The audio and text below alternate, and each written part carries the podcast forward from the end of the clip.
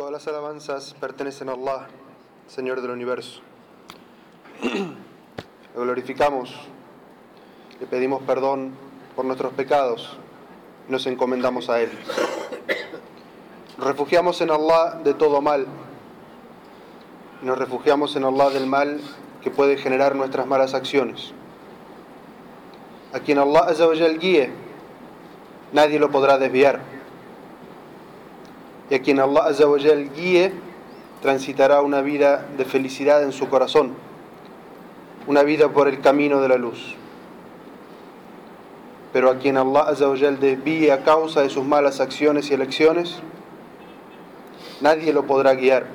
No encontrará fuera de Allah quien le guíe y va a transitar una vida de tristeza, una vida de tinieblas y una vida de dudas. Hermanos y hermanas, vamos a hablar hoy sobre un asunto muy importante para el musulmán. Vamos a hablar sobre la necesidad que tiene cada persona, cada musulmán, de limpiar su corazón de todo rencor y de llenar ese corazón con amor a su hermano musulmán, a su prójimo, y cómo ser altruista.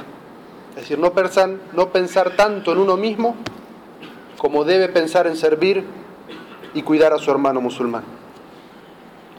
Hermanos y hermanas, les recuerdo y les recomiendo, como hago primero conmigo mismo, la taqwa, el temor de Allah. Porque el temor de Allah es aquello que nos protege de todo mal. El temor de Allah es aquello que nos guía por el camino del bien. El rencor es una de las enfermedades más terribles que tiene el corazón de la persona. Y por eso el profeta sallallahu alaihi wasallam nos orienta a limpiar nuestro corazón de todo rencor, a extirpar el rencor y la envidia del corazón. Porque el rencor no solamente afecta tus relaciones con las personas, sino que afecta tu relación con Allah Azza Cuando guardas rencor dentro de tu corazón por una persona, eso afecta tu relación con Allah. El profeta Muhammad sallallahu alaihi wasallam dijo: "Los lunes y los jueves se abren las puertas del paraíso y las obras son elevadas a Allah." Y las obras de todos son aceptadas, excepto las de aquellas personas que están enemistades, enemistadas entre sí, que están peleadas entre sí, las que tienen, se guarda rencor en su corazón uno con el otro. Allah no acepta las obras de esas, perdón, de esas personas, ni las perdona. Y le dice a sus ángeles, obsérvenlos a ver si se reconcilian. Obsérvenlos a ver si se reconcilian. Obsérvenlos a ver si se reconcilian.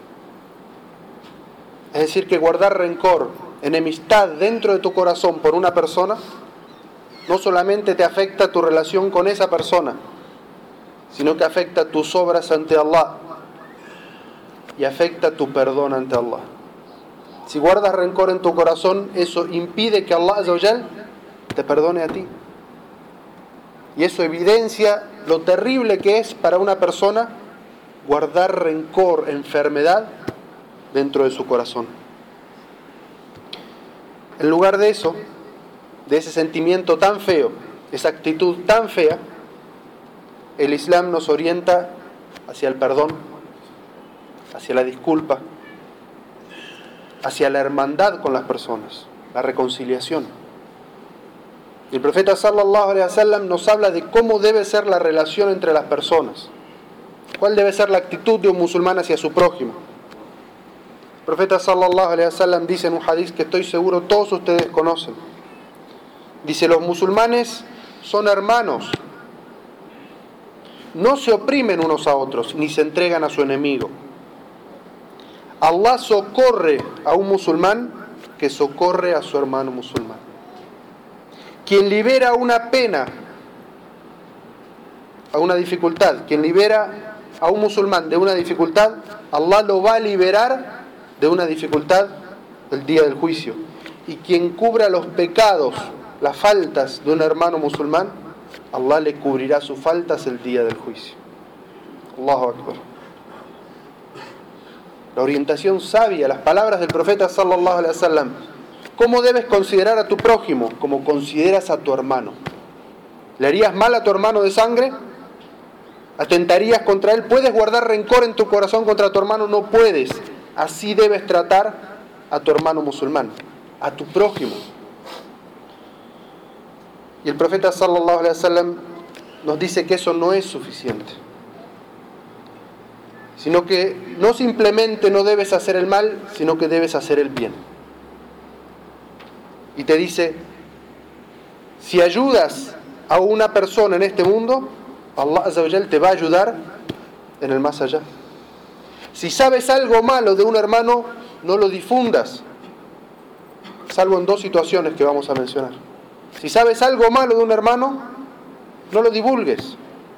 Porque si tú cubres sus faltas en este mundo, el día que todo sea expuesto, el día del juicio final, cuando estemos parados todos uno al lado del otro y se hagan evidentes los registros de las obras, a quien haya cubierto, cuidado la honra de un hermano, Allah va a cubrir a esa persona de que el resto de las personas sepan sus faltas, para que no sienta pena, para que no sienta vergüenza.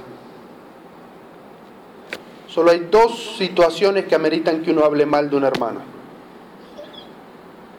Si le consultan por esa persona que uno sabe que ha hecho algo mal, que alguien quiere ofrecerle una hermana en matrimonio o que alguien quiere hacer un negocio con él. Si lo que sabe está relacionado con esos temas, ahí debe hablar y no puede callarse.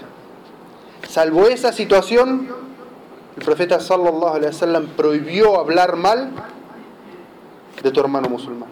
Y Allah azza ¿cómo describe en el Sagrado Corán hablar mal a espaldas de las personas? Como quien come su carne podrida. ¿A alguien le gustaría hacerlo? A eso equivale hablar mal de una persona a sus espaldas. El profeta sallallahu alaihi wasallam dice, el musulmán es hermano del musulmán, no lo traiciona. ¿Traicionarías a tu hermano? El musulmán no traiciona a su hermano musulmán. No le miente y no lo abandona en momentos difíciles. Cuando tu hermano te necesita no lo dejas, sino que en ese momento es cuando estás presente para ayudarlo. Todo musulmán es sagrado para otro musulmán. Su honor su riqueza y su sangre. El honor de tu hermano, lo que le debes de respeto hacia su persona y su familia, es sagrado, es decir, no puedes tocarlo, ni con tu mano, ni con tus palabras. Su honor, su riqueza, no puedes tomar nada de tu hermano musulmán, de tu prójimo, ni atentar siquiera con tus palabras, contra lo que Él tiene, ni su sangre, es decir, su vida. No puedes hacer nada, decir nada que podría generarle un malestar en su vida o atentar con tu mano contra su vida. El profeta sallallahu después de decir estas palabras dijo: "At-taqwa una.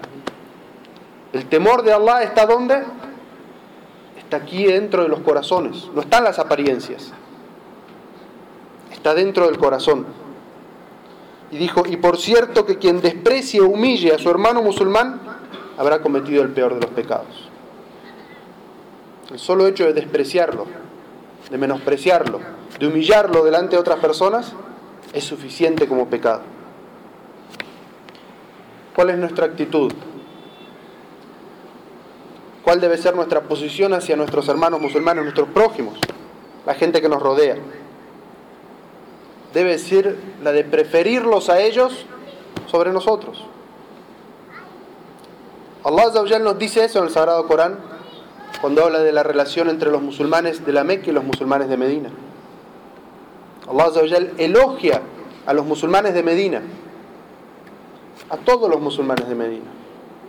Y dice, quienes estaban establecidos en Medina y aceptaron la fe antes de su llegada, es decir, de los que emigraron, aman, aman con su corazón a los que emigraron y no sienten rencor alguno en sus corazones por lo que Allah les ha dado a los emigrados y los prefieren a sí mismos, aunque estén en extrema necesidad. Quienes hayan sido preservados de la avaricia, esos serán los triunfadores. Las historias de los emigrantes son conocidos. Llegaba su hermano musulmán, sin nada, lo había abandonado todo por el din. Por emigrar había tenido que dejar en la Meca todo. Algunos llegaban caminando, tardaban meses en llegar. Y cuando llegaban, los ansar, los de Medina, les daban prioridad a esas personas sobre sí mismos.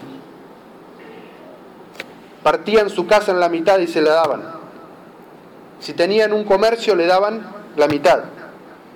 Llegó alguno al límite de decir, tengo dos esposas, dime cuál quieres, la divorcio para que tú te cases con ella. Hasta ese punto llegaba el de preferirlos a ellos sobre sí mismos. Y Allah los elogia y los hace un ejemplo para nosotros. El profeta Muhammad sallallahu alaihi wasallam dijo, ninguno de ustedes va a completar su fe, a ser un verdadero musulmán, un verdadero creyente, hasta que ame para su hermano lo que ama para sí mismo. ¿Lo amas para ti? Ámalo para tu hermano. Quítate el rencor, la envidia del corazón, porque nadie que tenga envidia y rencor en su corazón es un musulmán completo, es un creyente completo. El profeta sallallahu alaihi wasallam una vez estaba con sus sahabas, con sus compañeros, y les dijo, por esa puerta que está ahí va a entrar una persona del paraíso. Y los sahabas miraron y entró una persona. Y el segundo día el profeta sallallahu sentado en el mismo lugar dice, por esa puerta va a entrar una de las personas del paraíso. Y todos miraron y entró la misma persona. Y el tercer día el profeta sallallahu les dijo, por esa puerta de ahí va a entrar una de las personas del paraíso. Y volvió a entrar la misma persona. Y uno de los sahabas quiso saber cuál era la acción que lo hacía merecedor de esa albricia que el profeta decía que iba a entrar al paraíso. Y le dijo, he peleado con mi padre, hospédame por tres días. Y esta persona de corazón abierto lo hospedó en su casa durante tres días. Y este musulmán, compañero del profeta, lo observaba. ¿Qué hacía? ¿Ayunaba durante el día? No. ¿Hacía muchas oraciones voluntarias? Tampoco. ¿Se levantaba a orar por la noche? Tampoco. Al tercer día el compañero del profeta ya estaba asombrado y le dice, te voy a comentar algo. Yo escuché al profeta decir que quien entrara por esa puerta iba a ser una de las personas del paraíso y entraste tú tres días distintos. ¿Qué haces para que el profeta diga que vas a entrar al paraíso? Y esta persona le dijo, como me ves, no soy una persona de mucha oración ni una persona de mucho ayuno, pero antes de irme a dormir limpio mi corazón de rencor hacia todo musulmán. Entonces el sahaba dijo, ahora sí, ahora ya sé cuál es la acción que te hace entrar al paraíso. Es un corazón limpio de rencor.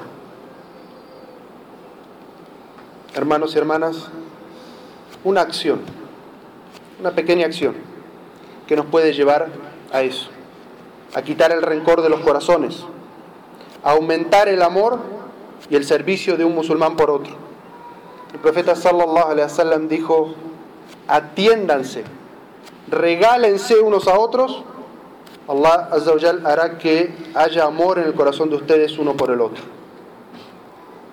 Háganse regalos, se amarán.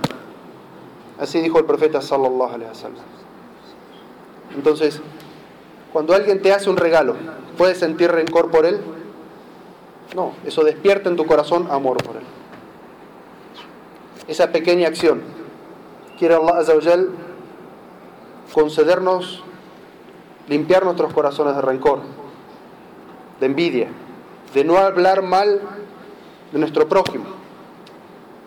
Al profeta sallallahu alaihi wasallam le preguntaron, "¿Cuál es el mejor musulmán?" Y el profeta sallallahu alaihi wasallam dijo aquel que de cuya mano y lengua los musulmanes están a salvo. Y en otra narración del mismo hadith dice aquel cuya las personas están a salvo de su lengua y de su mano. Es decir, que no es únicamente hacia los musulmanes, sino que es hacia las personas. No hagas el mal. No hagas mal a las personas, ni con tu lengua, ni con tu, ni con tu mano. Y serás el mejor musulmán. Quiero Allah ayudarnos a purificar nuestros corazones de todo rencor, de toda envidia y aumentar nuestra hermandad, nuestro amor del uno por el otro y respetar los derechos de nuestro hermano musulmán.